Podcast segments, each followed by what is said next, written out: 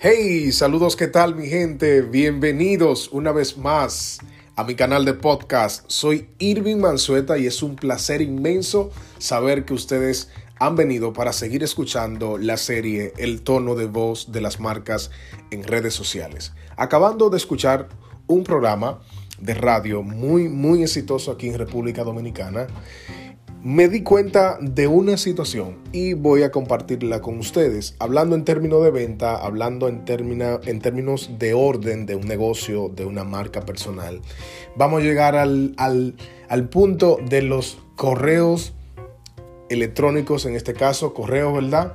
Pero corporativo, en este caso correos de marca, es importante saber cuál es la magnitud de tú tener un correo, en este caso personalizado, sea para la empresa, o sea para todos los departamentos de la empresa, o sea para en este caso como yo lo uso. Bueno, tengo un correo personalizado ¿verdad? Que es un correo de pago.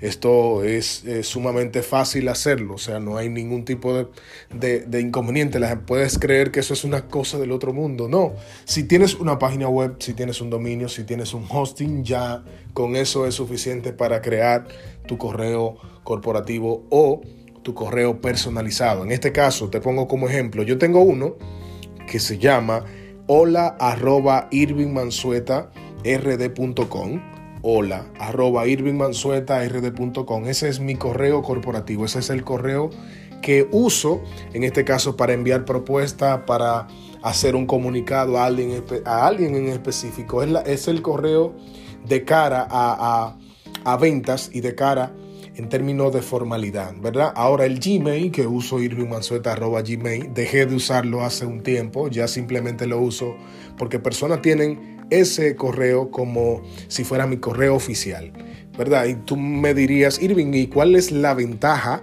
de tener un correo corporativo o un correo personalizado?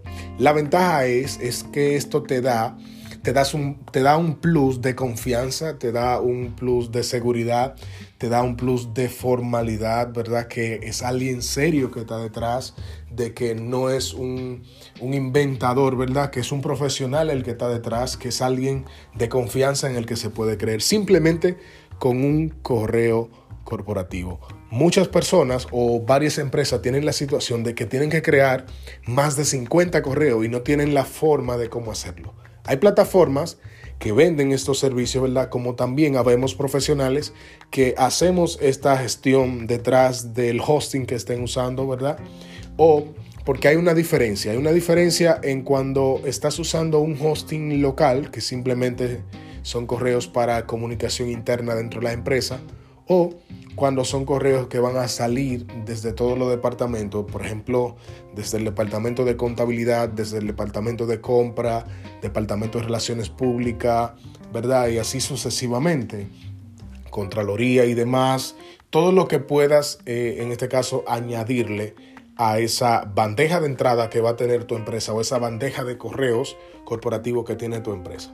La ventaja para una otra de las ventajas en este caso es para hacer campañas de, email marketing, o sea, de correos de venta. Si tú quieres vender a través de correos electrónicos, este correo, o sea, cuando tú haces una campaña de email marketing o de correos de venta, ¿verdad?